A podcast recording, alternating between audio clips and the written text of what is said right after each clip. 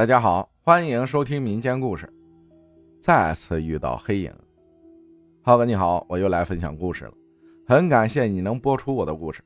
我看到评论区有听友说很假很离谱，我只想说这些只有真正看到和经历过才会相信。好了，其他的不多说，接着分享我的故事。这是我第二次遇到那个黑影。初中、高中都是在离家。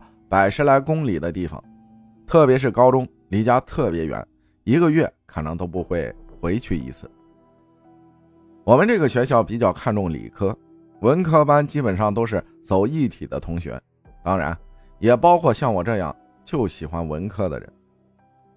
还记得那是一九年刚入校，因为宿舍其他室友走单招，还有一体都没在学校了，本来七个人的房间就留我一个。从早到晚，只有我一个人守着这空荡荡的房间。其实我们文科班啊，好多宿舍也都这样，只留下十几个文化生在班上上课。那天中午吃完饭就匆忙回到宿舍背书，然后等班主任查完寝就准备午休一会儿。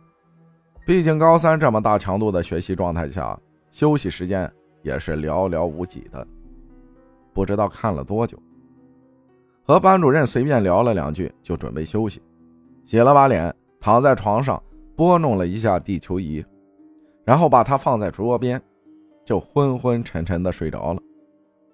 这里先说一下我们宿舍的布局：进门左边是紧挨着的三张高低床，很高级的那种；右边是一张单人床，上边有架子放行李。因为没人争，我高三一直住的单人床。单人床两边紧挨着的是衣柜和书桌。不知道过了多久，睡得迷迷糊糊的，也没听到起床号。一看表，才过了十分钟，就寻思着再睡会儿。但是接下来的事情让我感觉头皮发麻。虽然刚入夏，但是天气已经挺热了，就是那种风吹过来都是热的。但是我感觉到一股从脚尖到天灵盖的寒意，本想伸手去拿被子，但是发现我动不了，只能摆动我的头。我有点害怕，眼睛四处观望，很恐慌，心里却在骂着：“妈的，大白天也能鬼压床！”我躺的方向是脚对着阳台那边，头对着门，所以阳台上的一切都能看得清清楚楚。症状出现最多一分钟，我听见阳台卫生间的门响了，我以为是吹风，但是窗帘根本就没反应。紧接着，我发现我的地球移动了，本来是南美洲对着我，结果慢慢转到了非洲版图。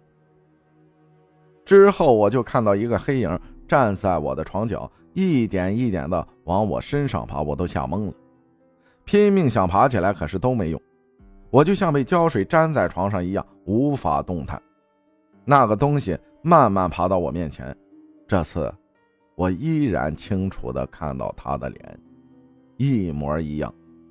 但诡异的是，他开口说话了，用很沙哑的声音问我：“你是不是在找我？”一连问了好几遍，我没心思搭理这个问题，我只是感到绝望。只想有人来救我。